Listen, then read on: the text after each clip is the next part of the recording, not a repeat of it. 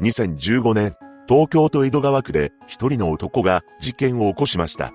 あまりにも身勝手すぎる動機、そして裁判での犯人の発言に、傍聴席は唖然としたのです。詳細を見ていきましょう。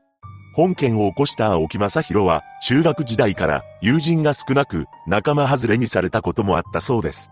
そんな青木は、ゲームやアニメが好きで、同じ趣味を持った一人の友人と親しくなりました。ただ、後の供述では、人生で友人は一人しかいなかったと発言しています。また学生時代、両親が別居しており、青木は母親と同居していました。しかし、彼は母親のことが嫌いだったと言います。なぜなら、母親からの愛情を感じていなかったからです。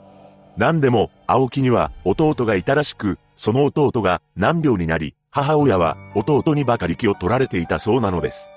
家庭でも孤独感を強めていった青木は、高校卒業後、専門学校に入学すると、一人暮らしを始めます。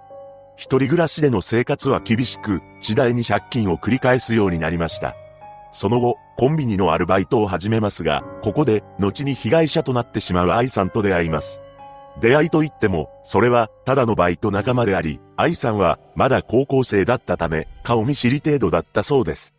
青木のコンビニでの勤務態度は真面目で、特にトラブルを起こすこともなく、精神的に何かおかしいということもありませんでした。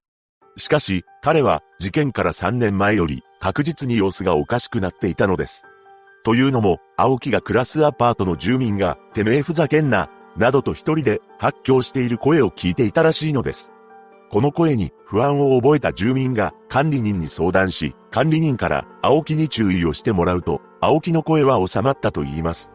また、近所の住民は、青木に対し、外見は小太り、メガネのオタク風で、母親がたまに来るが、友達はいなさそうだったと証言しています。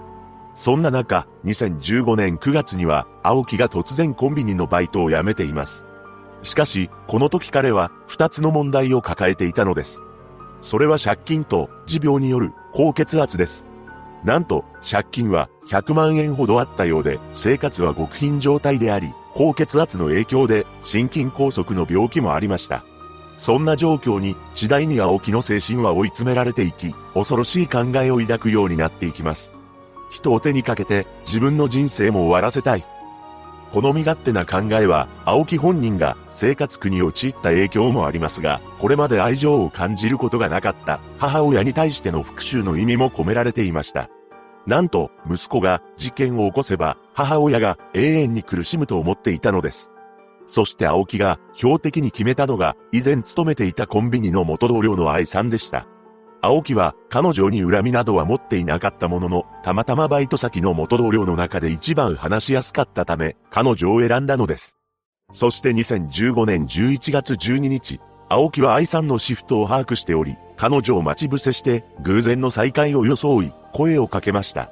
そして青木は、化粧品のサンプルをあげる、などと持ちかけ、彼女を自宅へと誘ったのです。その後、青木と愛さんはタクシーへと乗車しており、その様子が JR 小岩駅近くのカメラに映っていました。もともと同じバイト仲間だった青木のことを信用してしまった愛さんは、青木に言われるがままアパートへと入ってしまいます。すると青木は表変し、玄関で彼女に襲いかかりました。そしてあろうことか、彼女の首を圧迫し、手にかけてしまったのです。この時間帯、近隣住民は物音や悲鳴は聞いておらず、愛さんは抵抗する間もなく、青木に未来を奪われてしまったものだと思われます。その後、愛さんの財布から現金7500円と生徒証を奪い、彼女を浴室へと隠しました。また、彼女の携帯電話を近くの橋から投げ捨てています。そして青木は何事もなかったかのように自宅でゲームをして時間を潰したのです。その翌日、青木の母親がアパートを訪れました。ただ玄関先で5分程度話しただけだったようで、帰ってという感じはあったが、特別変わった様子はなかった、と証言しており、この時に母親が愛さんの存在に気づくことはできなかったのです。結局、2日後の11月14日昼頃までゲームを楽しみ、そのうちに自分の人生を終わらせようなどといった考えはなくなり、事件を起こしてスッキリしたからと自ら通報を入れ、事件が発覚しました。その後、警察の調べでは、青木の自宅から市販の DVD が大量に発見されます。その数は約420枚にも及び、借金をしながらも趣味にはお金をつぎ込んでいたようです。そして裁判で、青木はとんでもない発言を繰り返し、傍聴人を唖然とさせました。まず、なぜ恨んでいた母親ではなく無関係の被害者を手にかけたのかという質問には、母親をやると、母自身は何も感じなくなります。息子である自分が事件を起こせば、社会の目が母親に集中するので、と証言したのです。また、愛さんの遺族に対し、どういった気持ちなのかと聞かれた際には、この事件を通して、愛さんがご遺族に愛されていたんだと感じ、私の家庭と比べて、なぜここまで違いが出たんだろうと疑問が出ました。と、自己中心的な回答に、その場は異様な空気になったそうです。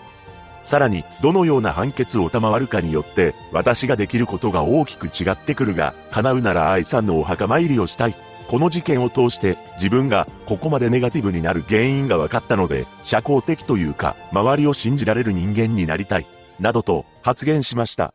裁判に出廷した精神科医もお母さんにばかり関心が向いていて、事件についてどれだけ考えているんだろうという感じ、と青木に対する違和感を口にしています。そして2017年6月1日、一審判決として、休憩通り無期懲役が言い渡されました。これに対し青木は、無期懲役は実質的な終身刑です。私は唯一、それだけは嫌です。として控訴しています。その後の控訴審では、有期刑であれば、出所に向けて、公正の意欲が強くなるが、無期懲役だと開き直ってしまう。ドナー登録をして、他の命を救いたい。そのためには、有期刑で出所することが条件。などと、身勝手な主張を繰り返し、一方の遺族は、青木には、反省が、微塵も感じられない。厳しい罪を与えなければいけない。償いは求めていない。娘の命を奪った青木を死ぬまで許すことはできない。人の命を奪いながら人の命を救いたいというのはおかしい。と主張しています。また、今回の事件では、被害者名を伏せて、審理ができたのですが、遺族は、法廷で名前が出なければ、事件がなかったことのようになってしまうと、実名審理を望みました。そして控訴審でも無期懲役となり、青木は上告するも、2018年3月27日、裁判官全員一致で上告が棄却され、刑が確定しています。この判決に対し、極刑を求めていた遺族は非常に残念です。長山基準が一つの大きな壁になったかなと率直に思いました。他の事件との公平性と言いますが、犯行内容も犯人の裁判中の態度も同じ事件ってないはずなんですよ。被害者が一人でも死刑になったケースはあります。じゃあ、娘の場合、どんな事情があれば死刑になったのかを逆に聞いてみたいです。と語りました。被害者となった愛さんは、これまで高校は皆勤賞であり、卓球部に所属して真面目を絵に描いたような生徒だったそうです。彼女の未来は、一人の男の身勝手すぎる動機により奪われてしまい、遺族や友人に深い悲しみを与えました。愛さんのご冥福をお祈りします。